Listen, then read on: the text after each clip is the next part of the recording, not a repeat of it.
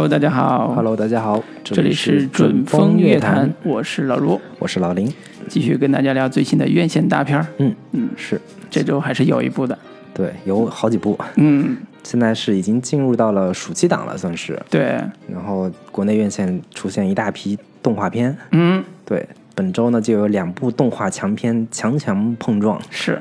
一部是这个重映版的《千与千寻》，对宫崎骏老爷爷的对，作品，一部就是这个《玩具总动员四》。是，对我们之前还在纠结说这俩到底我们聊哪个好，嗯，但是我们一看这个票房，《千与千寻》首周不首日票房五千多万，啊，然后《玩具总动员四》呢仅仅才一千多万嗯，出头，然后两天下来，《玩具总动员》才五千多万人民币的票房，哎然后完胜。这个《千与千寻》是一点三亿 人民币的这个票房，对，然后我们就。毅然决然的，还是要聊这个《玩具总动员四》哎。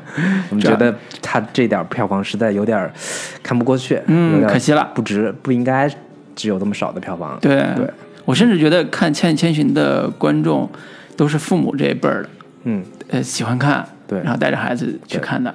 但是真正从儿童的角度来说，还是喜欢 应该去看 超那个《玩具总动员》，因为孩子能看懂。对，你看让他看《千与千寻》，未必能看懂。是，就很多成年观众看《千与千寻》，现在能看出来这个什么当成职场电影来看，一个初入职场的少女是如何这个努力工作的努力工作，然后嗯，这是走向人生巅峰的这么一个故事。对，跟老太太说我要留在这里工作。对对对对对。对，而且 我觉得千那个《千与千寻》票房这么好的话，宫崎骏的之前的很多电影应该很、就是还是会陆续上的。是是是有机会以后还是有机会再聊宫崎骏的。对，但是《玩具总动员四》，我们我们觉得还是更有必要聊一下。嗯，因为也是新片嘛，嗯。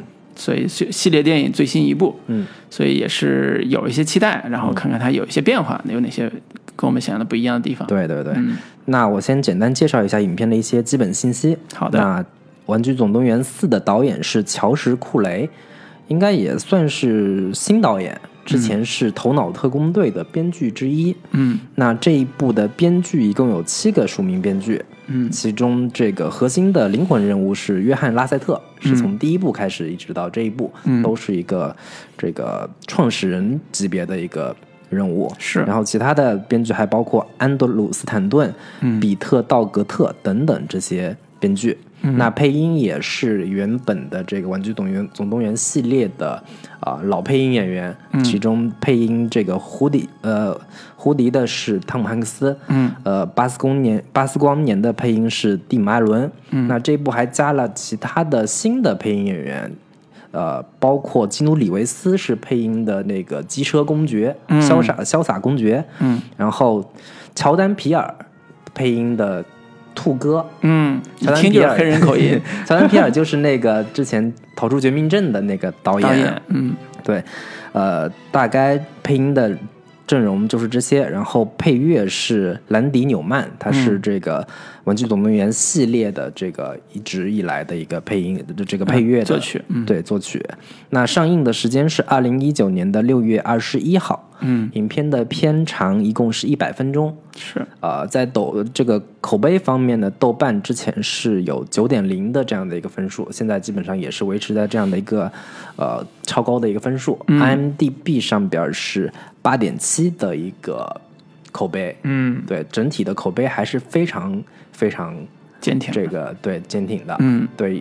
已经是到了第四部这样的一个续集了，能够还做到这么完美的一个程度，这个皮克斯还是比较让人肃然起敬的。对，那这个先还可以简单介绍一下皮克这个《玩具总动员》系列的整个票房情况。嗯从第一部开始是一九九五年，仅仅是三千万的制作成本，嗯收获了全球三亿美元的一个票房。对，那《玩具总动员二》是九九年上映的，在北美是二点四五亿美元的票房成绩，全球是四点八五亿美元。玩具总动员三》是二零一零年，它是第一部在国内上映的这个玩具总动员系列总动员系列，但是在国内的票房成绩也仅仅只有一点一亿。那是一零年嘛。对，然后全球票房是十点六亿美元，嗯，大概是这样的一个票房成绩。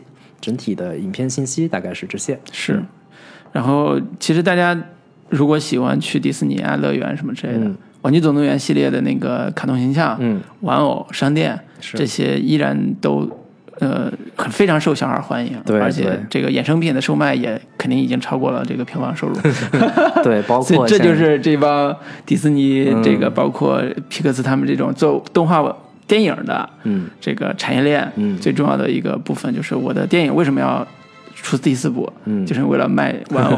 对，而且我这些这个玩偶形象，每个人的个性为什么这么的鲜明，这么的突出，就是让你们爱上它，并且购买它。花钱买。对对，对。一张电影票才五十块钱、六十块钱，一个玩偶都得一百块钱。是是是是是，嗯，对，那我们还是回到我们正常环节。对，我们来打一个分数，然嗯后来说一下推荐的理由跟推荐人群。好。老卢你可以先，我先来，嗯嗯，我打八点零，哎。嗯，属于一个呃推荐观看级别，是。嗯，然后也是属于呃暑期档一个合家欢的一个特别有喜剧感的电影，嗯嗯，然后因为它之前已经有了三部，我相信很多听众在呃电视上或者网络上都已经看过之前的那个系列、系列片定了，，还真的至少听说过啊就我觉得很多观众看到《玩具总动员四》，嗯，就有点望而却步了。操，都 都四了，前三部都没看，我要不要去看？我会不会看不懂？但对不存在这个问嗯，题。相信这个经过我们的这个这次聊这个节目啊，大家都知道说没必要嗯看第前三部了，第四部其实跟前三部有有一定关系，但是完全不影响对，啊。然后我自己会。我自己对这个系列其实没有特别深的感情，说实话，对于皮克斯这个系列里边，我有更喜欢的作品。嗯那这个系列里边，因为它有一个呃让我觉得它非常有里程碑意义的特点，所以我一直还是很关注的。比如说，这个里程碑意义的特点是它是九五年整个全球里边最啊、应该说最独特的一部商业电影，或者叫开篇辟地的三 D 版动画商业电影。，对对于动画片这个领域来说，《玩具总动员》是第一部三 D 动画电影，对是一个呃开创级别的，是的是的始祖级别的这个三 D 动画。对之后一系列的这个三 D 动画，全是以这部这个《玩具总动员》作为起始对点。，为它的以它为起点，同时它也是皮克斯的第一部动画长片，嗯。而且也是当时苹果的老板对，乔布斯，乔布斯的公司嗯。做出来的，所以整个对于皮克斯或者对于《玩具总总动员》的这种情感，嗯。都源自于他的起始的这种啊、伟大嗯，和乔布斯的高是乔布斯的公司，然后同时也是整个技术革新和艺术创创新里边完成度最好的一部是。作品。是。当时皮克斯已经快这个维持撑不下去了。就靠着《玩具总动员》这个一举翻身，成为动画片领域的一个这个神级的一个公司。对，如今物是人非，嗯，乔帮主走了，嗯皮克斯卖了，嗯，然后拉塞尔那个现在以前的这个呃皮克斯的那个头儿吧，嗯动画导演、动画总监，嗯，后来成了梦工厂的总那个不是梦工厂，后来成了迪士尼的动画总监，嗯，但是因为这个 Me Too 运动也出事儿了，是。所以物是人非，再看这部四就会觉得啊。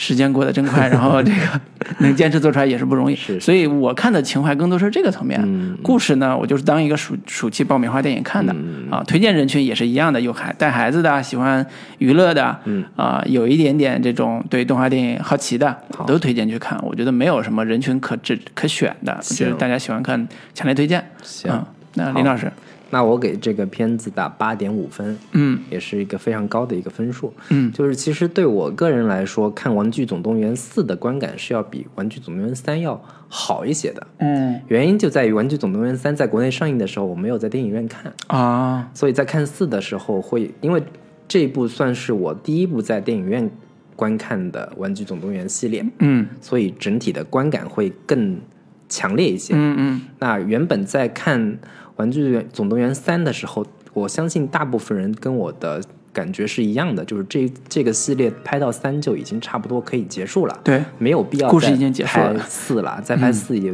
就有点狗尾续貂的感觉。嗯但是我看完《玩具总动员四》的时候，还是觉得真香，还是觉得好看哎，好看，看着很、很舒服。过瘾。这个原因就在于说，可能我年个人的年纪到这儿了，就是哦我在电影院看的时候，如果旁边有小孩的这个这种场次的时候，我会特别敏感，嗯。因为我就是小朋友的反应会特别直接，特别的能够这个影响到我的感染到你。对，感染到我的，嗯。我的一个呃观影感受。嗯。所以我在看《玩具总动员四》的时候，身边小朋友的这个所有的影片中的笑点跟泪点，他们都能 get 到。对，然后并且深深的被沉浸其中，然后当所有的玩具在追逐打闹，然后所有的这些这个插科打诨的时候，小朋友笑的都特别开心。所以我在看到这样的一个这个影院的气氛感染之下，我会。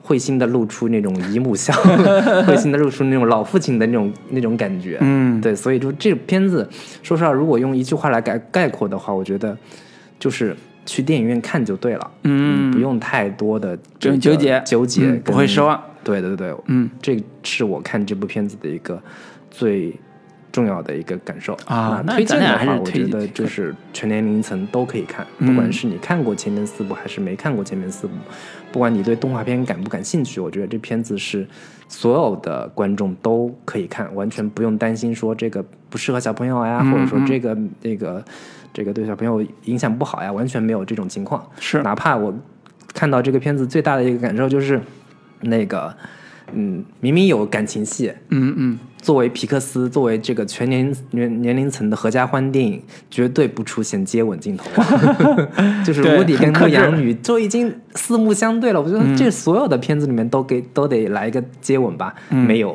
嗯，这个我觉得这很健康对严守的这种这个分级制度的这样的哎一个、一个电影。对，也许这个看着孩子可能只有两岁呢、三岁，对，但是也能看懂。说实话，两三岁小孩也能看懂，所以这个很了不起，嗯，这个很了不起。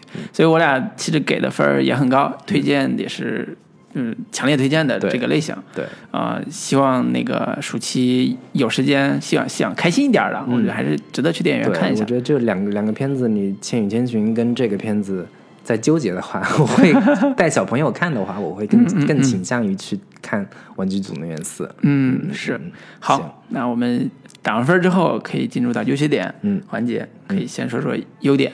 对，嗯优点部分的话，我觉得我是觉得这个这一部《玩具总动员四》在原先《玩具总动员三》的时候，我觉得已经走到了一个非常甚至带有点哲学思考的这个层面了。在这个主题上，还它还能有什么样的一个升华跟拓展？嗯我觉得在在这一部第四第四部的时候，它是有一些这个升华跟拓展的。嗯就是这个主题上的一个拓展。其中第一，首先的就是那个，它这一部一个核心的点就在于说，玩具的内心意识，嗯它是有一个自我意识的一个呃扩展。对就是他每一个角色这一步都在讲说，我应不应该听从我内心的声音。对，包括巴斯光年，他就不断的摁自己那个按钮，对。他发出了声音说：“我应该怎么办？然后按一下办，嗯。然后它里面会发出这个声音，然后就说、，Follow your heart。对对对，我就听从我，感谢谢你我的内心的声音什么之类的。对。就每个玩具它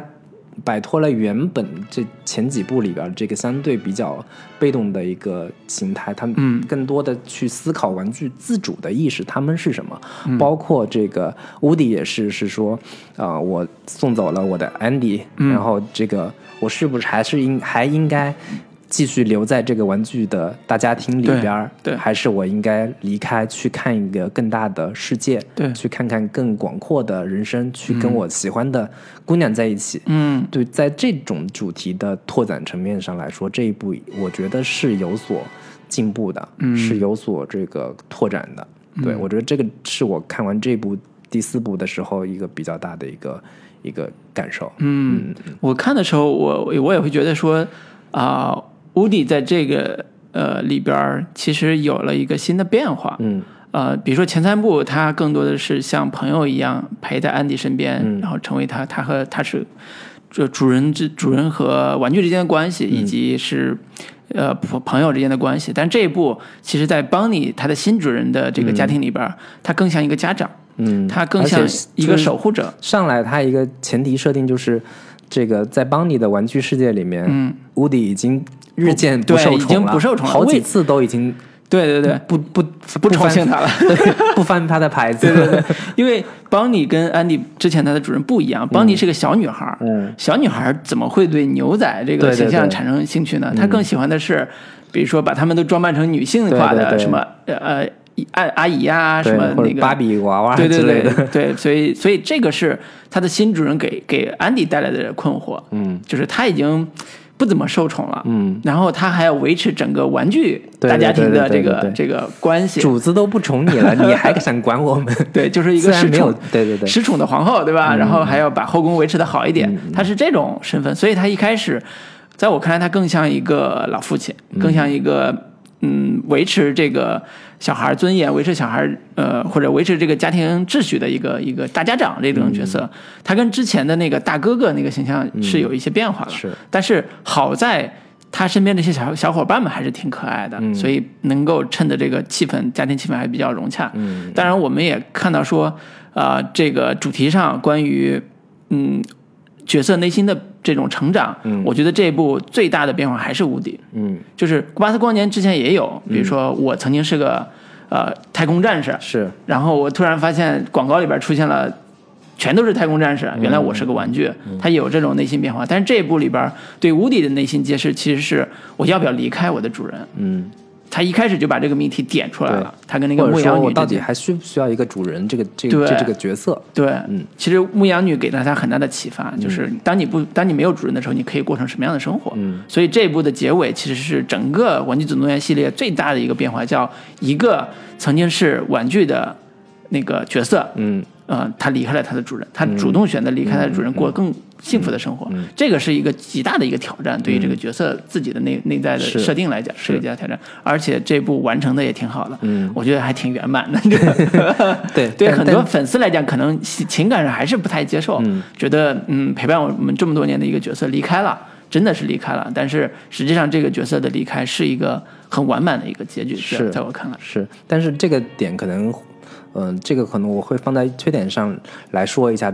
这样的一个主题会对于这个故事本身带来怎么样的一个冲击？嗯嗯，对，然后我觉得另一个在主题上的一个提升跟拓展，就是他新加入的这个角色叫 Forky，就是那个嗯叉叉叉，对，叉叉的这个角色其实是对于这个故事，或者说对于玩具这个定义，嗯。这个词的本身的定义是做了一个新的拓展跟嗯。这个提升的，是。就是到底什么才叫玩具？嗯。不是说你从店里面玩具店里面买来的，嗯。它就叫玩具，嗯。或者说有一些可能被认为是垃圾的、嗯。那根叉子，绑上两根这个铁绳，嗯，然后这个写上它的名字，嗯，它就是这个，我它就是玩具，是。只要你对这个东西付诸了你的心血，付诸你的热情，它能给你带来安慰的这样的一个物品，嗯。它其实就是玩具，是。它不是垃圾，它对于、呃一个人的这个重要性来说，嗯。它不不比任何这个其他东西都来的次要，或者说来的不重要。对就是它其实在这个层面上来说，它更加的拓展了玩具的本身的这个概念跟定义。嗯对，在这一部里面，其实是对于很多成年观众来说也是有所触动的，就是很多人会觉得说，我可能是不是只有花钱才能彰显我的某一些特点？对对，或者说你、你觉得自己特别不重要，我就是属于垃圾的，我就是个垃圾，或者说 我就是个垃圾，在别人眼中我根本就是一个特别没有意义、没有存在感、存在价值的一个东西，嗯。但是对于呃某个特定的人来说，嗯。你是一个特别重要的一个陪伴的一个伙伴，是。我觉得这个层面上，在这个主题意义上是有所提升跟拓展的。是，我觉得《玩具总动员》特别特别好的一个地方，就是他用泥玩具泥人之后，完成了一个叫自我认同或者自我表达的一个，或者叫自我形象塑造的一个过程。嗯这个系列一直在讲这个命题，对，就是我是谁这个命题。嗯就是第一部，比如说那个，嗯，巴斯光年，这是他他身上的命题，叫我是谁。对，我是一个奇景，我是一个太空奇景，但是实际上我是个玩具。我后来才发现我是个玩具。吴迪一直劝他说：“你就是个玩具。”我不是，我是我不是玩具。他后来发现我是个玩具。然后第二部其实也是，就是其实第二部在呃在吴迪身上，就哦原来我不是一个小人物，我是个大明星，但是其实我还是个玩具。嗯就是他依然在探讨内心的身份。对这一部叉叉也是一样。嗯叉叉一开始说我是个乐色，我是个从垃圾堆里边捡出来的东西，我不我到垃圾堆里面才能感觉到温暖，很舒服很对。对对 我是个垃圾，就让我跟垃圾在一起吧。对，然后无敌一直劝他说：“你不是垃圾，嗯既然邦尼已经把你创造成一个他的玩具了，那你就是他的玩具，你是有身份的。”嗯啊，然后这个也是在叉叉身上完成了一个呃我是谁的一个转化，嗯，就是这一系列其实都是符合儿童心理的，对，儿童在成长的成长过程当中对自我的认知，对于呃自我身边的世界的一个认知，对。或者说对于家庭的意义的一个认知，都是有一个就跟《玩具总动员》的认知过程是很相似的都可以投射到这些玩具的角色和形象身上的。对，所以不得不说这个主题本身上，呃，玩具总动员系列完成的还是非常有意义的，嗯，也是做的啊、呃叫什么寓教于乐，就是没有说哎呀你探讨我是谁，中间没有出过任何一句话叫我是谁，对但是他一直在探讨这个对命题，，探讨我是谁这种命题，其实是在很多科幻片里边，嗯或者说人工智能的电影里边，都是一个探讨的一个非常可以探讨的很深入、很哲学性的一个思辨的这样的一个一个呃深刻的主题，嗯。包括像《银翼杀手》也好，《异形》那个契约是。等等这些片子都在探讨说我是谁，嗯。我在这个宇宙当中到底是一个什么样的一个存在，对。对，但是在这样一部这个合家欢的动画电影里边，嗯对于这种自我的认知的主题，也都有一个很很嗯很通俗的一个、嗯。一个解读吧。是是，所以这个是呃这部电影特别特别值得呃夸奖的地方。嗯嗯。嗯，第二个，我觉得还是娱乐，还是喜剧，对。还是角色的好玩儿嗯，就是在这一部里边依然贯彻的非常好。对，因为它新增了应该算是两三个至少三个对。重要角色吧，重要角色，对。对，其中包括那个可达鸭跟兔哥，哎，都是在那个就是游乐场里边挂在 射击的那种被，人选的这个这个这个卡通形象，对对对，嗯，卡通玩偶，嗯，然后他们的出现，包括呃还有那个骑摩托车那个公爵，潇洒公爵，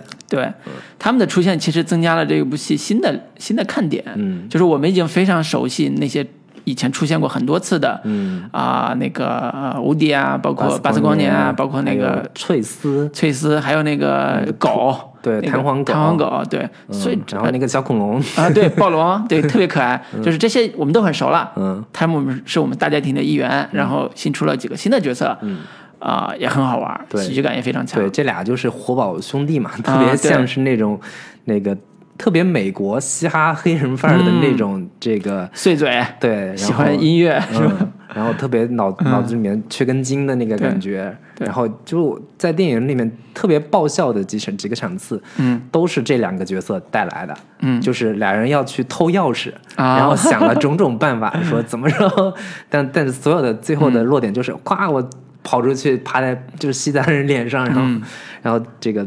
不断重复，暴力手段。重复，对暴力手段去抢夺那个钥匙，最后结结果那个钥匙就那个老太太走到旁边，就放在他们的那个盘子里面，是。对，这种喜剧点都是整部片子这个最华彩的这些笑点，都是这两个角色所这个赋予的。嗯，对对，包括呃很好玩的是呃呃布牧羊女这个角色在这一部变形之后，嗯。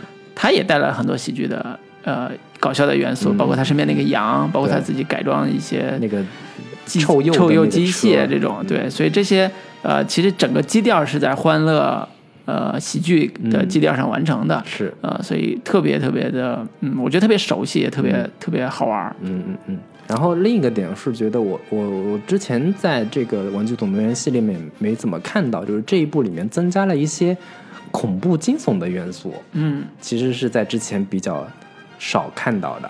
嗯如果呃《玩具总动员三》里面有一些的话，这一部里面其实是那种比较 cult 的那个元素，在这个里边儿，那个尤其是那个古董店里面嗯。有比较强烈的这个呈现。嗯，它拍摄上也是按照恐怖片儿那种对对对，那个那个那个傀儡，对。那个感觉特别像温子仁拍的那个 那个，其中有一部叫恐怖片叫《死寂》，嗯。那那一部里边就是以傀儡这个这种角色为主角的，嗯。然后那个傀儡就是那种永远带着木偶一个对对带着一个似笑非笑的那个笑容，然后一一转头脑袋就耷拉下来的 那个回头对你邪魅一笑的那个感觉，包括那个反派 Gaby 嗯。那个角色也很像温子仁那个。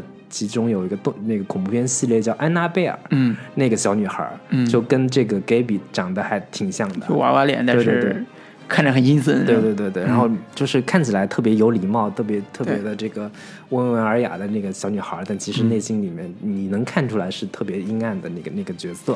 然后以及里面有很好几场戏都是嗯惊悚感比较强的这个、呃桥段，比如说那个乌迪是从那个那个商店里面，把幕布本来想探头这个看一下，结果一拉开，站着一排傀儡。啊，对，对，这整个影院里面就是所有小朋友都在尖叫的这嗯这种带有一点恐怖惊悚的这个元素在这一部里面也是增加的，我觉得还挺挺特别的。对，所以这个是它一个特别特别有意思的地方，就是我其实《玩具总动员》系列里边儿，呃，是有类似惊悚元素的，嗯嗯呃，这个跟它的欢乐元素是融合的特别好的。嗯。比如说，呃，《玩具总动员》一还是二里边有一个是那个暴力小孩儿，嗯，他们家的玩具全是被肢解的，就是叫阿靴还是什么的？对，然后腿安到另外一个玩具身上，就是你做出来特别卡的片儿那种、嗯嗯。那种恐怖的那种玩具的形象。嗯然后更我记得有一个特别恐怖的是一个小孩儿光头脑袋被安在一个八爪鱼那种、那种是。蜘蛛身上那种感觉，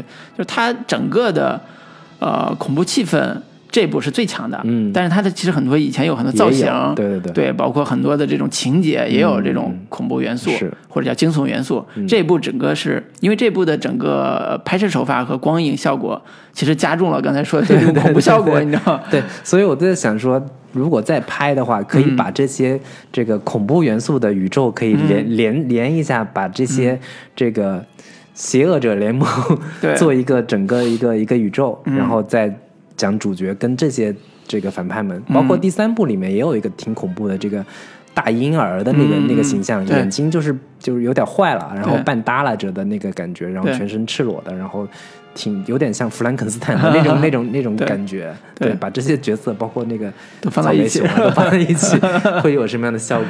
对对，拍一个拍一个这个 B 级片的玩具总动员，对，嗯，也挺好玩的感觉。对对，嗯对，所以所以在娱乐元素上，呃，欢乐和惊悚其实一体两面，嗯嗯其实都能达到刺激观众或者刺激小孩情绪的一个作用。是，嗯，而且这部，啊、我自己就再多说一个优点，就是我这我这一次在电影院看的时候，因为我之前也是在网上看的，或者是下的片儿什么看的，这部看的时候，电影院里边的那个气氛特别好，就是那个荧幕的效果特别好，比如说它的雨水，嗯。它的夜晚的气氛，包括人物上人物的那个环境里边那个光线，嗯。就是你觉得那个细腻程度非常逼近真实了。嗯。虽然人物是卡通的，但是它那个环境气氛非常逼近真实。是，然后你再回过头来看《玩具总动员一》，嗯。你觉得那个同样都是一个造型，但是精细度完全不一样。是光线那毕竟是光线的二十多年前，对，而且那是第一部嘛，吧？对对对嗯，但是你看他那个整个技术进步到了这一步，虽然都是卡通人物，嗯，技术进步之大，简直是判若两片儿。对，啊，虽然故事大家都觉得很相似，但是你技术上提升真的非常非常大，特别适合电影院里边，尤其还是三 D 效果嘛据说也没有二 D 的，只能看三 D 的，是 就是它三 D 效果也是非常好，嗯啊，就是作作为一个电影的技术手段来讲，整个完成度也是非常不错的，嗯。嗯，所以还是值得在电影院好好观赏是一部片子。那最后我再提一个优点，就是在这一部里边女性角色的一个提升，嗯尤其是以牧羊女这个角色为代表的这个女性形象，嗯这个嗯不知道是不是因为这几年这个好莱坞掀起了一股女权主义的这个风尚，啊。对，包括就是迪士尼这一系列的片子里边，都已经把女性角色、女性形象都大大的这个提升了他们的一个主动性也好，特别更加的这个具有自我意识，更加具有行动力，更加具备这个女性的一个魅力。嗯。然后在这一部里边，这个牧羊女的这个形象，就基本上算是一个智慧担当，嗯。然后这个武力担当，嗯，然后乌迪在她身边就像是一个很容易犯错、很容易做错事的一个这个呃受气包的这样的一个形象。嗯。对她一所有的这些呃行动的指挥，在以前都是乌迪作为一个、呃指挥官，作为一个呃最具最具备智慧的、最那个有行动力、领导力的这样的一个形象，在这一部里边，其实都换成了这个牧羊女，嗯。就是所有的这个行动都听牧羊女的指挥，嗯。就能成。然后这个两人还就这个领导权的问题发生了争执，然后从牧羊女就说你得你得听我的，听我的，这个事情才能办成。所以最后这个整个营救计划虽然没有成功，但是所有的一切都是在牧羊女的指挥跟领导之下。最后她这个回归也是起了最关键性的一个嗯帮助。是对，所以在这一部里边，我觉得，嗯，至少在我看来，这个牧羊女的形象是比较成功的，并且也是非常受女性观众所欢迎的。嗯，对我觉得这个是，呃，我看完之后这一部带给我的比较强、比较大的一个感受。因为之前，呃，《玩具总动员》也有女性形象，包括翠丝是，这个角色，嗯。但都没有这个呃牧羊女这么的出彩。嗯，对对对，牧羊女在《玩具总动员一》的角色形象其实是一个花瓶人型的、呃角色，就是她的基本的作用就是嗯呃诱惑 安呃诱惑乌迪，就是她出来的时候是说啊、我我是一个漂亮的小公主，也不叫小公主，就是牧羊女，然后我很喜欢乌迪，然后那个。约你在哪哪哪见面，然后就约会啊什么之类的。但是乌迪也是为了自己的任务，就不理睬他。嗯。呃，这一部其实一开始的设定里边是那个牧羊女被送人嘛，嗯。送人的时候，牧羊女就想说我们一起告别这个主人，我们一起来过我们想过的生活。嗯啊，无敌就那个什么了。但是很快，我们印象中的牧羊女就变成了另外一个刚才你讲的这种形象了，就是神奇女侠的感觉。对她，她是从一个刻板的女性的形象变成了一个更现代的、嗯，更加有主动性的，对，呃，或者说你可以叫更野的一个女性。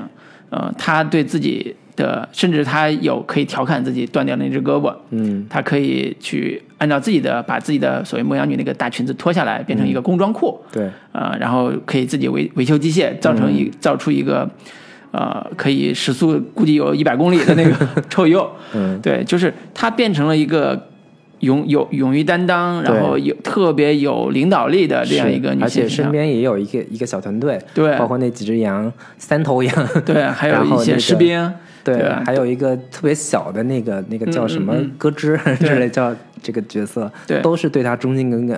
对，嗯。所以从这个角度来说，我们看到了呃迪士尼的电影或者叫嗯这部或呃《玩具总动员》在整个与时俱进的这个角度嗯。的一些变化，嗯。呃，就是当他发现女性在整个市场或者整个、呃、社会发生一些新的变化的时候，嗯在电影里他快速的完成了蜕变，嗯。啊，牧羊女就完成蜕变是最明显的一个，是就是相当于取代了乌迪的领导权，这个是很大很大的事儿了。对，而且乌迪最核心的一个算是心结，或者说一个、呃心理上的转变，嗯。是通过牧羊女来最终完成的，对，可见它的本本身的一个功能的一个重要性。嗯。嗯。嗯，所以这也是，嗯，怎么说这个？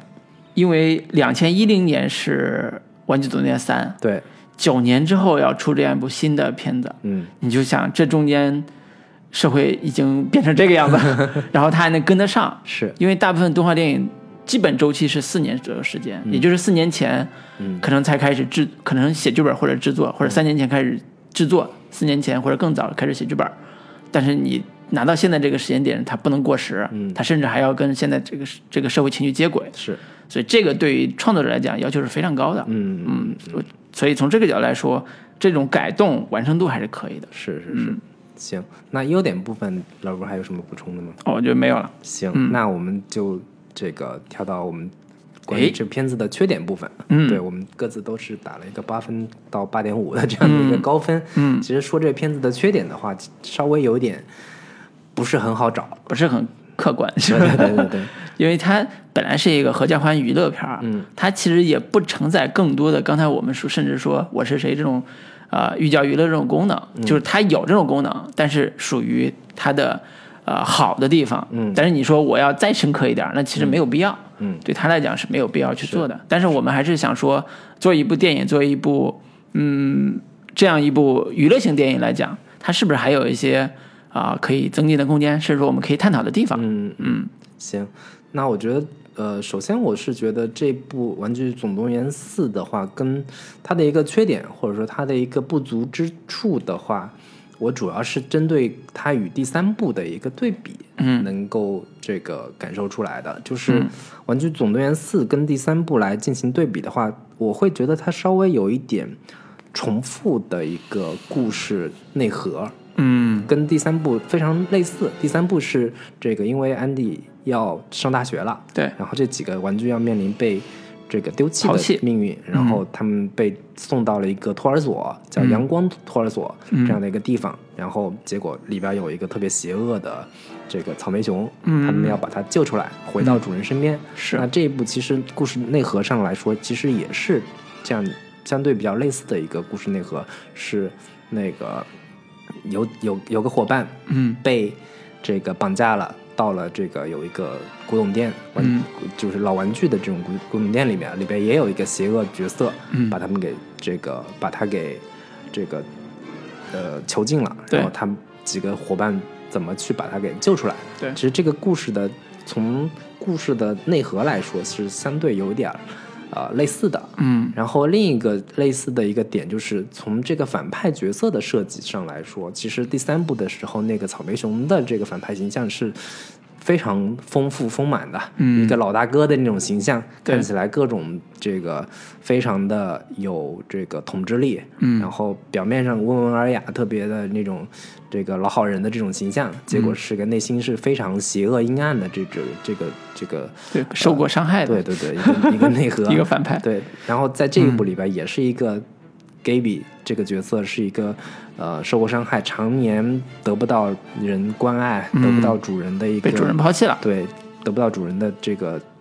重视，嗯。然后内心也是有有点阴暗，然后设置也是跟那个 Andy 呃跟 Woody 是一个差不多年年代出产的一个玩具，嗯然后 Woody 已经是经历了好几个主人了，但他一直没有得到主人的一个重视，是，然后一直都困在这样的一个破旧的古董店里边儿，嗯。然后我是觉得从内心的角色的这个丰富程度来说，这个角色是不如草莓熊做的这么的扎实的。嗯。包括在上一部里边，草莓熊身边也有一系列的这种呃反派角色，包括那个、那个有点像就是美国选美先生的这样这这种感觉的这个角色，还包括那个大婴儿。就是他反派身边的这些反面角色，嗯，一个个都比较的，呃，形象丰满，是，类型也比较多呃多样。嗯。那在这一部里边，他的所有这些反派角色就是那些傀儡，这些傀儡是没有性格，几乎没有什么性格特色的，对对对。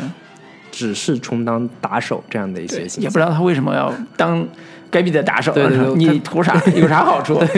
他拿了那个什么变声器，他也不会嗯给你对带来什么好处，就这些都是一些很很 NPC 的这种感觉的角色。嗯我会觉得就是从丰富度来说，这一部里面的反派角色的设计是相对比较单薄一些的，嗯以及 Gaby 的内心的一个创伤。也是重复之前很多这些《玩具总动员》系列里边这些反派角色的一个，呃，得不到重视，得不到主人的关爱，就是你不能一再的用这样的一个这种反派逻辑去讲这个故事，就会有点重复跟这个炒冷饭的这样的一个嫌疑。嗯这是我看完这第四部的一个比较大的感受。嗯，我觉得我看的时候更大的感受是，如果我们看过三的话，嗯我我会觉得三是一个情感高峰，嗯就是他把玩具和主人之间的情感嗯。在那三里边完成了一个特别特别饱满、特别丰富的一个展现。嗯。就是安迪要上大学了，嗯。我成年了，我不不会再跟这些玩具在一块玩了。嗯。但这些玩具其实是啊、呃很需要我，或者嗯。叫很需要一个主人来跟他共生的这样一个、一个一个关系。嗯。就是我要抛我我要背负起抛弃他的这个命运了。嗯，这部玩具也面临被抛弃的命运了。那他们该怎么办？他们该怎么处理？是这个是一个啊、真的是一个特别催人泪下的一个话题，就是有的人只能陪你走一段。嗯，然后你你你要往上走了，就跟那种感觉真的是跟你离开父母上大学那个感觉是一样的。对。对，或者说。跟很多成年观众，就是有一些朋友只能陪你走过一段，嗯你都没有办法好好告别，他就已经离开你生活了。这种对相对比较成人化的感情，也是能够达到这些点。是是是，所以觉得第三部的整个感情是一个特别特别饱满的，对然后跟我们的年龄、跟我们的成长经历息息相关的一个命题。对，第三而且尤其是有一最后那一幕是特别催人泪下的，很多那时候这个观众，嗯，就是在那那一幕的时候就彻底的这个不能自控了，就是 这个安迪最后拿到这些玩具的时候，嗯，还像小时候那样跟他们再玩了一次，嗯。就在那个在他即将上大学之前，对，他还像小时候怎么这个像小朋友一样，哎，跟他们怎么玩，怎么把那个角色扮演，还像一个特别这个单纯的小朋友的时候，是。他们最第一次玩的时候的那个回忆杀，是。整个这个彻底就让人泪催泪一下。对对对，泪泪流雨下了。对，所以玩玩具总动员三的高峰体验就是它继承了从玩具总动员系列以来个人的经验和游戏里边的经验，嗯呃，就是玩具的自己的体验。所以我们会把自己带入到安迪这样一个角色里边，嗯我们会想回想所有的和玩具和家人和朋友之间的关系，嗯在那里边得到释放。所以等到开启第四部的时候。会觉得说，他现在跟邦尼这样一个新主人之间的关系，嗯已经发生了巨大的角色变化。对这种变化给我带来的情感体验没有前三部带来的那么好。是，比如说这部的变化是说，呃，乌迪变成了一个小小女孩，刚上幼儿园的小女孩的一个守护者，嗯甚至说他经常会用一个词儿叫。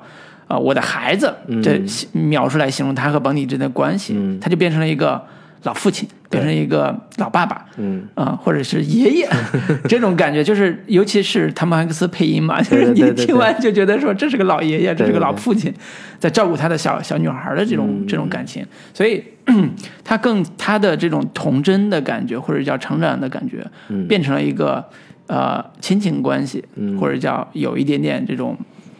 嗯，老爷爷守护小小孙女这种亲情关系，嗯。他的代入感没有之前那么强了，但是你依然会觉得有有感动的地方，这是肯定的，但是他代入感没有那么强了。对，但是作为老老粉丝、老观众，从可能九五年看第一部，嗯。开始看的这种，比如说美国观众，嗯。他们从比自己上小学的时候看嗯。这一部的时候，到现在他们的角色身份已经变成了父亲的形象，嗯对甚至有的已经当上爷爷了这样的一个 身当份爷有。点夸张，对当爸还是，有当爸爸这样的一个身份的时候，其实是这个角色跟他们是一个共同成长的一个过程，是会有一些情感上的一个代入感。对，所以这部里边我们看到乌迪跟邦尼这个主人和玩具之间的关系，呃，跟之前的他和安迪之间的关系关系已经不太一样了。嗯他跟邦尼之间没有那么深的个人情感，嗯更多的是责任。嗯比如说，呃，这是忠诚，我要对主人忠诚，但是这个忠诚是不是个人情感，那是另说的。因为我是对上一个主人的深深的怀念、深深的忠诚，所以我要对邦尼好。但是这个不代表我跟他有更深的私人情感。对，所以我觉得这个逻辑上来说，这部是呃通顺的、合理的。原因就在于说，他最终选择的是要离开，是，最终选择的离开这个决定，也是出于说我对于邦尼这个小孩的这个照顾，我没有办，就是我在安迪那边已经完成了我的这样的一个陪伴的任务了。是的，我这次选择离开是完全合情合理的，嗯是可以有理由做出这样的选择的。对，所以这也是这部里边儿，呃，对乌迪这个角色一个特别特别大的一个改造或者、嗯或者变化。是，然后完成度其实也还可以，嗯只不过是他的情感浓度没有之前搞得那么的强，是导致这一部看的时候就觉得好玩是好玩，是但是情感点就那样，嗯就是情感上也就觉得 OK。就是说白了，这个就跟这个。就是前面已经谈过一段 撕心裂肺、刻骨铭心的恋爱之后，我再去跟下一个人谈的话，就怎么谈，观众都会觉得，你你你这么做对得起上一个 你曾经的这个告别了对前男友吗？对，会有这也许有这个感觉，对对对嗯，情感浓度没有那么强，对对对。嗯，好吧，好吧，行，然后另一个点的话，我觉得就是刚才我们老卢也说到了，就是关于这个玩具这个呃乌迪这个角色，他最终选择我要离开，嗯。最终选择我要去世界这么大，我要去看看，嗯。跟牧羊女一块儿去这个呃游戏人间这个流浪地球这样的一个、嗯。一个一个一个选择。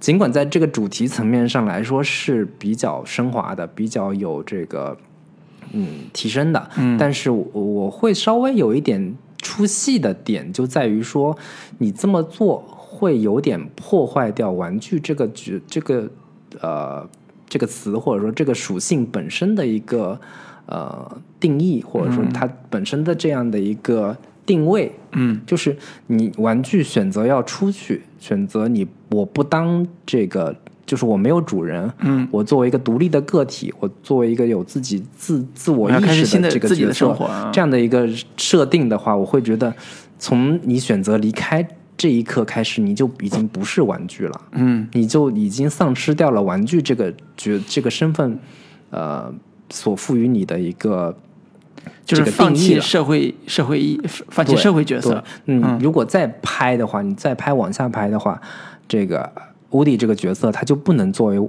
玩具总动员》这个玩具本身了，嗯，他就不是一个 Toy Story 了，嗯，他可能变成了一个，就是你已经有自我意识了之后，你可能就像是机器人有了自我意识之后，嗯。你就不是一个普通的一个人造物了，嗯，你可能变成了一个生命体。对生命体了，你就是一个 AI 的这个、这个存在了。嗯那你这故事还能叫《玩具总动员》吗？嗯，就是这个，我会觉得稍微有一点出出现过线的这样的一个、一个一个感觉。对，嗯会我会觉得这如果所有的玩具的归宿都是这条路的话，那我会觉得稍微有点。不可思议，或者说有一点难以想象和难以理解，就是这个玩具有点走出圈了。走出圈之后，哦那他们这些到底都是一些什么东西？嗯，会有点细思极恐的一个感觉。是我沿着你这个思路去讲吧。就是我看这部的时候，我稍稍稍有一点啊、呃困扰，也是在这个层面。比如说，我们都很喜欢《玩具总动员》里边那些呃暴龙啊，嗯那些小狗啊，嗯就是弹簧狗这种的。但其实，如果放在现在这个时间点上看，两而且二零一九年这个时时间点上时间点上看，其实这些玩具都已经过时了。嗯你再让帮你这种小女孩玩，她是不爱玩这种玩具的，她可能更喜欢《冰雪奇缘》，对吧？可 能公主裙，对吧？或者说他们更喜欢是 iPad，对，更多就打个比方说，他的玩具的玩的东西，其实远远超过了现在我们看到的剧里边那些、电影里边那些玩具的那个、那个层次了。嗯那个玩具其实是更简陋时期的，比如说我们十几年前的时候，包括呃刚才说九五年，嗯啊、安迪他们那时候小时候玩的那些玩具，嗯那是可以的。嗯而且我们也看到说，在《玩具总动员一》里边儿，为什么巴斯光年出现会对乌迪产生那么大的影响？是因为这也是玩具的更新更新换代的一个过程。对，小时候大家都喜欢玩牛仔，因为那是传统的一个美国形象。嗯但是当宇航飞机开始升天的时候，嗯大家都喜欢玩巴斯光年了。对那乌迪就被抛弃了。嗯所以这是玩具更新换代的这样一个过程，这是它的命运。对，那等到第四部，新的主人邦尼，嗯他对玩具的需求，嗯，远远超过了现在的无敌不是，也超过了好在这些。好在于说这个邦尼这个小女孩的设定吧，她年纪还没有很大，她刚刚开始上小学。嗯，从合理性来说，她对于玩具的这种需求没有那么需求的没有那么的强烈，她嗯还是需要一些毛绒玩具也好，还是需要一些相对传统的这个这个，可能小孩儿上了初中之后，对 对就已经不需要他们了，也没有不像安迪说到高到大学他才能彻底抛弃。对对对，也没有到初中。其实他会面临一个呃观众心理层面上一个很尴尬的地方，嗯就是当你看邦尼玩儿现在《玩具总动员》里边那些玩具的时候，嗯很违和的，嗯很违和的。你你就感受出来说，这个层次的玩具并不是他喜欢玩的那个那个层次。所以这部里边也有一些小细节体现了这个层面。嗯就是他把那些玩具都打扮成女性女性形象，嗯在那说这是什么阿姨，这是什么阿姨，但实际上这不是他真正应该玩那些，或者这不是他最喜欢玩那一类的玩嗯具，所以这种。呃，角色和时代带来的差异，在这个叙事文本上出现的断裂，在下在第四部里边已经有一点点了，嗯。但是未来可能会更严重，嗯。所以这是这不能说它是它的缺点，这只这只是说，但我觉得这个可能是它未来在做这个系列可能可以找到的一个更好的一个突破口，嗯。就是有更先进的玩具嗯，进入的时候，这些传统的玩具该面临何新的命运去何从？对，所以玩具在一定程度上，就像第三部那样一个主题是真的是特别好，就是第三部的主题就是要被抛弃，嗯。就是我这我长大了，嗯。就跟我们小时候初中初一还看嗯漫画呢，嗯过了初中我就不看漫画了，是被抛弃了。被抛弃的时候，他该怎么办？他只是说第三部找了一个特别好的结尾，催泪结尾，说我把玩具给更小的。嗯需要玩具的人，嗯但是第四部的感觉是那些 那可能不是他需要的，是会有这种感觉，所以他有一点点小小的尴尬在那嗯个、这个层面上。当然，我觉得这是叙事文本上的需要处理的问题了。是，嗯我觉得可能这个点上来说，我倒没有那么强烈的感受。首先，可能就是因为她那个小女孩年纪设定上没有那么大，因为还是小女孩的话，相对会传统守旧一些，就是对于这种电子产品也好，或者说更先进的一些玩具的需求，可能不像小男孩那么的强烈，嗯所以他们的这个存在还算是合理。嗯。就是哪怕我觉得现在的那些美国小女孩的话，她们依旧还是会玩芭比娃娃，嗯。她们怎么给她们梳妆打扮，嗯。从这个点上来说，还没有那么强的一个一个违和感吧。嗯，所以这个也是很好玩一个点，就是我们看到女性角色在变化，嗯。就像你刚才讲，如果出现芭比娃娃，它一定不是之前我们看到的那种甜心型的芭比娃娃了，它一定会变成一个女权型芭比娃娃，这也是很可怕的一个事情。是是是。对，所以我我我还是真的是觉得你第四部其实已经有疲态了。嗯。啊、如果第五部的话，未来会有第五部的话，那整个的叙事形态跟、呃，甚至玩具造型可能都会有一些比较大的变化。我是我是更大的一个脑洞，就是未来如果 iPad 作为一个核心的最强大的一个玩具的对手的话，甚至手机作为一个特别强大的一个这个玩具的对手的话，他们该怎么去对抗这种电子玩具的这个冲击？这个可能会更有意思一些。嗯，对，所以这这个不算缺点啊，这只是我们探讨延伸部分的一个一个一个想法了。行啊、也许未来真的在下一步有个智能玩具出来、嗯出现了，对吧？人家比你更聪明，对。对吧？也也也许有，而且智能玩具还根本不需要，就是我还躺在那儿根本不动，我那屏幕想干啥干啥。对对对对对，还挺逗的。嗯，嗯好的好，行，那关于这个《玩具总动员》这个影片本身的这个系列，我觉得大概就聊到这里。嗯那我觉得其实还有一个话题点，就是我们刚才也说了，就是《玩具总动员四》在国内票房也不太好，对也不是很好，甚至不敌《千与千寻》的这个势头。是然后，但其实这个皮克斯这个系列的这个动画片在国内票房吧，你不能说差，嗯。但一直都是不温不火，嗯。就是很多哪怕是这个欧美整个全球票房都特别高歌猛进的时候，在国内也就仅此而已，嗯。也就就是也就那样。包括像这个《超人总动员二》嗯。是二零一八年上的，嗯。这个票房也才三点五亿人民币，嗯。然后赛车赛车总动员三票房也就是一点三七亿，呃，海底总动员二票房国内票房是二点五三亿嗯人民币，然后包括头脑特工队的话是九点呃九千七百万人民币这样的一个票房，是，都不是特别的好，嗯就是因为这些片子在这个全球基本上都是九亿、十亿甚至十几亿的这样的票房。皮克斯现在票房国内最好的就是那个 Coco，嗯这个《寻梦环游记》对，这一部是票房最好的。然后迪士尼之前的这个动画片票这个票房非常好的也是这个《疯狂动物城》，嗯这一系列票房都是比较好，但是皮克斯的这些续集系列在国内的票房一直都不是特别的理想。嗯我觉得其实是可以稍微探讨一下，包括《玩具总动员》这个系列为什么总是与国内观众对国内观众对这个系列比较无感，包括对皮克斯的好多这些呃口碑非常好的系列片都没有太大的一个票房的一个成功，是原因到底是什么？嗯，我可以先抛砖引玉嗯啊，就是。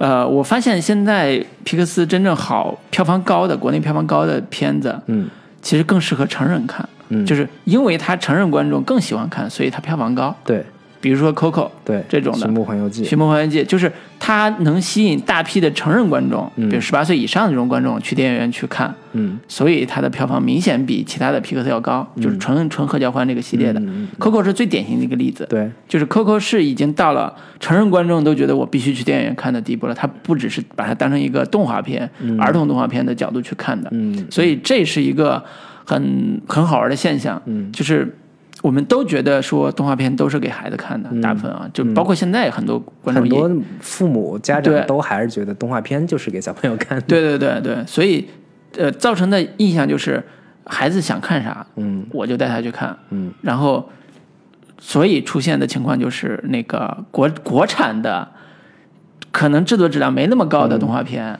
嗯汽车总动员赛尔号啊，汽车那个就不说了，赛尔号呀，包括什么那个那个熊那个熊出没熊出没呀，啊喜羊羊，对这种片子的票房就比对，每年大年初一什么这个春节期间这几部都是独领风骚。对，就比 喜那个《玩具总动员》高。对这这是一个很很好玩的现象，就是，呃，真正给小孩看的是小孩熟悉的东西，嗯，小孩愿意说我要再去看一下的东西，甚至三刷四刷的东西。对，他对不熟悉的东西他是嗯没有什么太大的对没有什么太大兴趣的因为就是小朋友的话，我觉得他们的一个非常大的一个特点就是说。那个，因为我身边也有一些这个有你身边也有孩子的小孩儿对有孩子的一些 家长啊，他们就是、我观察过他们那些小朋友，就是嗯同一部动画片，他们会翻来覆去看，啊翻来覆去看，是同一集，他们要看的就是这个形象，看这个形象在那里动，他们就很开心。包括这个什么小猪佩奇，嗯，然后什么小马宝莉，对等等这些形象，他们只认知这个他们熟悉的角色跟形象。嗯，那很多这个皮克斯的这个电影，包括续集，嗯，他们前面都是没有培养起这些，在至少在国内，对没养没有培养起他们。对于这些孩子的熟悉感，是或者说熟悉程度，包括《玩具总动员》，它第三部的时候，它才第一次在国内院线上映。嗯前两部对于国内观众的，或者说国内的小朋友来说是非常陌生的，的完全不知道这些是啥。嗯，然后这个还包括其他的那些那个呃，甚至很多像《飞屋环游记》这些嗯故事，包括甚至像那个《头脑特工队》这些故事，对于国内观众来说没有太，就是对于这些小朋友来说没有太熟悉的这种概念和形象，对，他们是比较不容易去接受的。是的，嗯是的，呃这也是一个很现实的一个。如果我们说动画电影的市场性的话，儿童市场如果是它的主要票房的来源，那么皮克斯在这一块几乎没有什么特别大优势，嗯，因为它没有培养儿童观众的一个一个过程。对，比如说，呃，这个过程包括线上和线下嘛。线上就是我们看的视频网站里边，嗯，大家喜欢看的《熊出没》也好，小猪小猪佩奇也好，人家在动画片这个就续动画那个连续剧的这个领域里边已经做了很多年了，是，就是一直在培养他的观众，所以每年出一部或者隔一年出一部电影的时候，那票房就是相当于收割了。是，那你皮克斯这个《玩具总动员》是几年出一部，对吧？对你重新再宣传，这个这个起起的这一下是很难的。而且他们最早的时候，九五年第一部，九九、年第二部，嗯。那个时候国内中国电影的这个什么还没有这个市场呢对。还没有对。这个形成呢。对对，包括他后来皮克斯再出的，啊、甚至包括 Coco 啊，包括这些，都是因为口碑爆了之后，嗯。承认观众特别喜欢看，嗯，然后成人观众看了之后觉得可以带孩子看，对。才会带着孩子去看。他一开始针对的并不是完全的儿童市场，嗯。说实话，对，其实就是有两个例子可以去这个做对比，嗯。就是其中一个是《神偷奶爸》，嗯。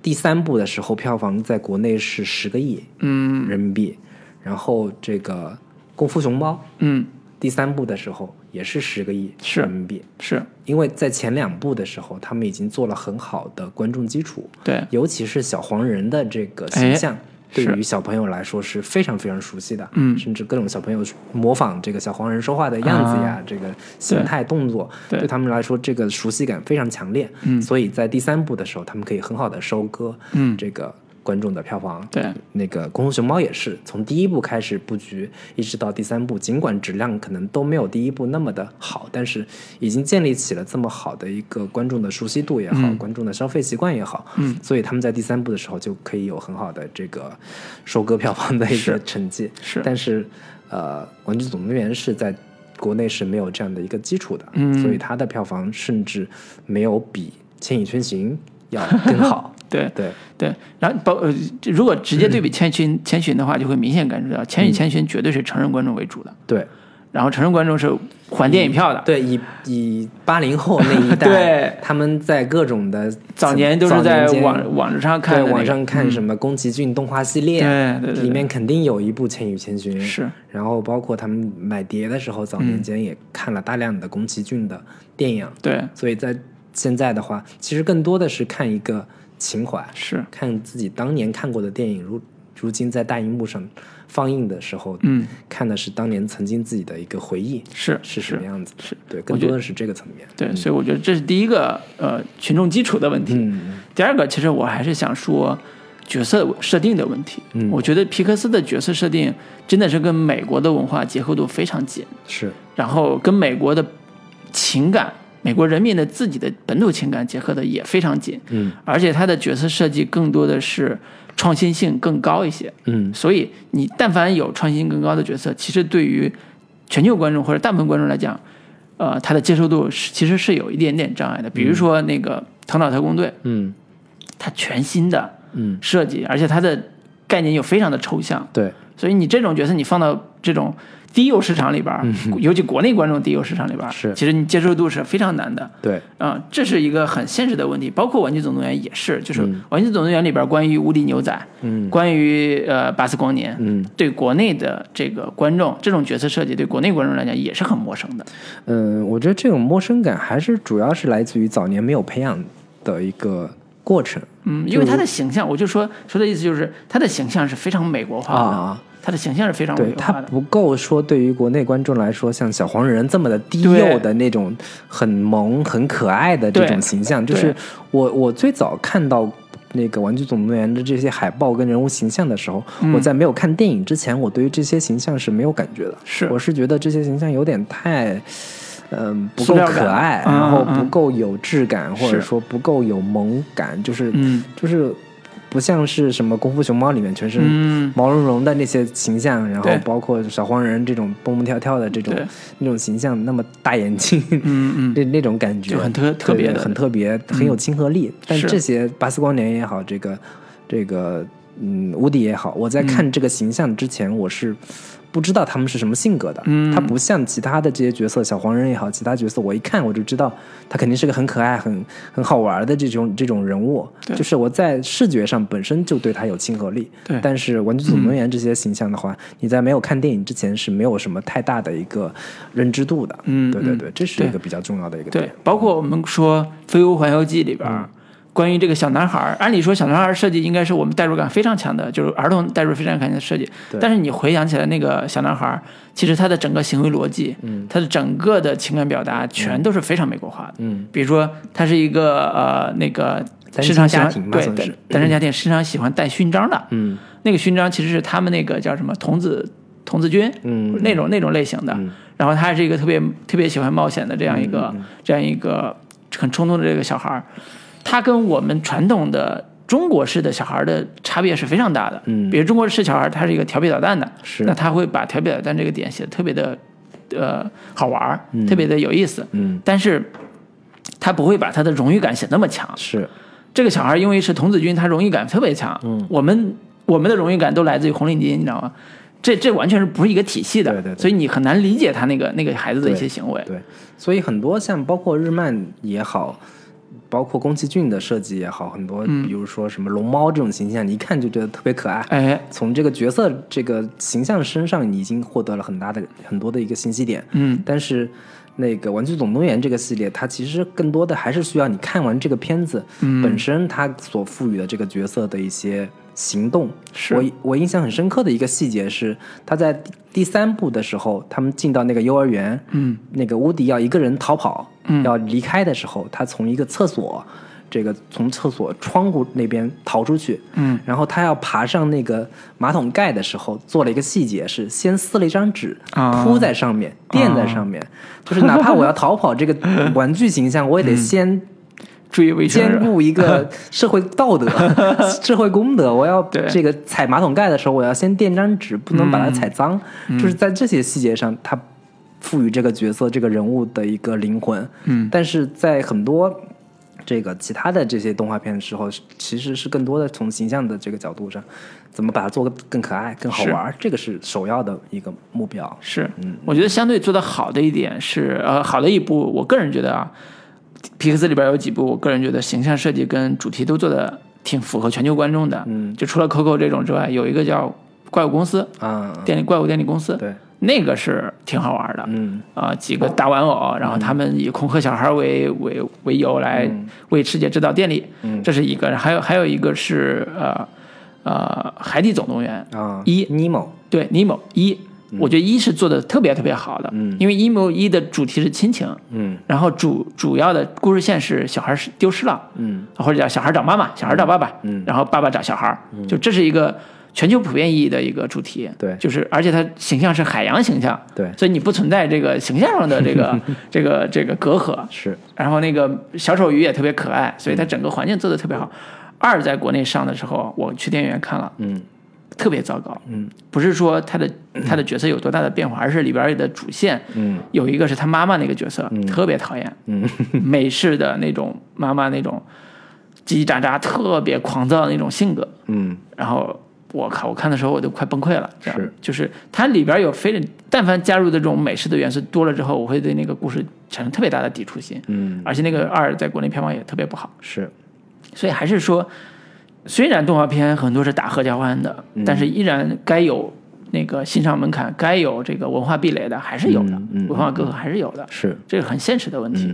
嗯但很就是比较有意思的就是《千与千寻》这个动画片吧，嗯，很大一部分都是那个日本文化的哎，元素，嗯，大量的日本的这种包括宗教啊，对日本的这种多神的这种理论，神道教的一些这个泛神论的一些思想，是。包括很多是神隐这个概念，也是日本民间传说的一些、一些点，嗯，然后包括这个父母变成猪，这个很很反人类，这对是对对，这些就是汤伯伯这、这些形象，都不是国内观众所熟悉的。那为什么《千与千寻》能在国内引起那么大的一个反响？其实我觉得更多的原因还是在于它的一个呃成长的主题上来说做的非常的扎实，嗯。以及对于自我就是回归初心、寻找自我这个这个这样的一个主题上，它其实是做的非常扎实的。嗯嗯其实这些点的话，不在于说你这个形象上到底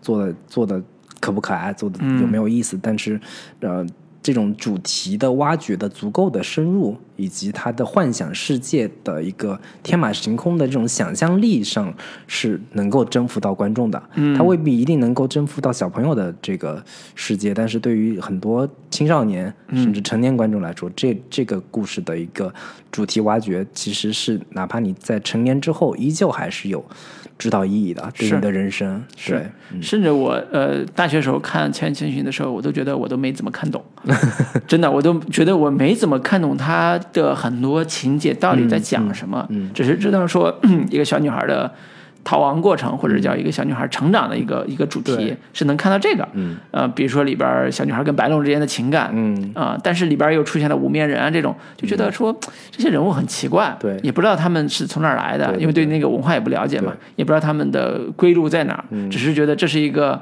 呃非常美的电影，或者非常有哲理的电影，嗯对。他在告诉我们关于成长的故事，嗯。关于甚至关于亲情的故事，是。关于爱情的故事，对。它都在那里边有所体现。我现在第重新再看《千与千寻》的时候，会更多的觉得这是一个，嗯、关于一个年轻人第一次步入社会的嗯，这样对社会的恐惧，对于社会的，就是第一次的认知，嗯。就是他进入到那个汤屋的时候，嗯。特别像是一个刚进入职场的新人，嗯嗯。然后他什么都不懂，完全什么规矩都不懂。就是我这一次看的时候，很多台词跟情节都会有更强烈的一个感受，就是他很像一个呃步入职场的年轻人在如何学习这套职场的规矩，但是与此同时，他又要保持初心，他又哎要保持自自我的一个我来这儿到底是干什么的？嗯，我最终的目的我是要回家的，我不是说就就在这里，就是每天就生活在这里。哎，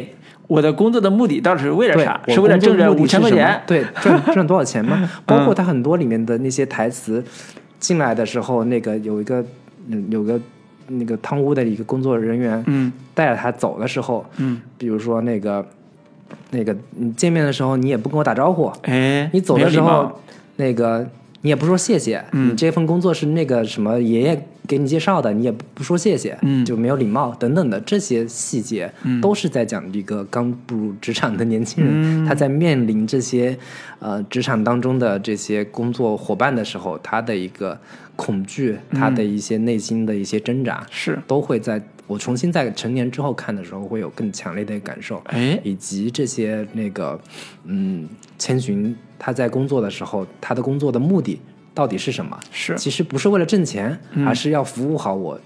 我就是我要干好我这份工作，比我要挣到这个钱要更重要。是以及他最工就是在这里工作的一个核心的目标。嗯，这里我不能因为我在这里工作的认识了一帮朋友，怎么怎么着的，忘记了我最核心的目的是我要救出我父母，啊对，然后我要跟着他们一起回家。是就是这个这个东西是不能丢的。嗯，对这些东西，我觉得再重新再看《千与千寻》的时候，会有新的更对新的一个认知跟认识。对我觉得这个角度其实特别好玩。嗯就是一部动画片里边，当我们年轻时候看的、小时候看的，或者是早年看的时候，会有一种啊、主题、一种表达。嗯等我们 阅历深了再看，他其实还能看到新的东西，这个真的很了不起。对对对所以也是当年奥斯卡最佳外语最佳动画片的那个以及柏林金熊的最佳对电影。对对对，这个是之前从来没有过一部动画片成为嗯。三大电影节的一个最佳影片这样这种是是。先例。是，所以它的整个的文化内涵跟主题内涵还是非常丰富的。对对对，这个我觉得在我们下次再聊宫崎骏的时候，嗯可以详细再展开。好，嗯好，行，那我们今天就跟大家聊到这里，哎，好的，嗯，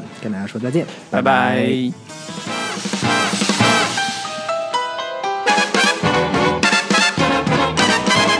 Mr. Incredible, incredible, incredible.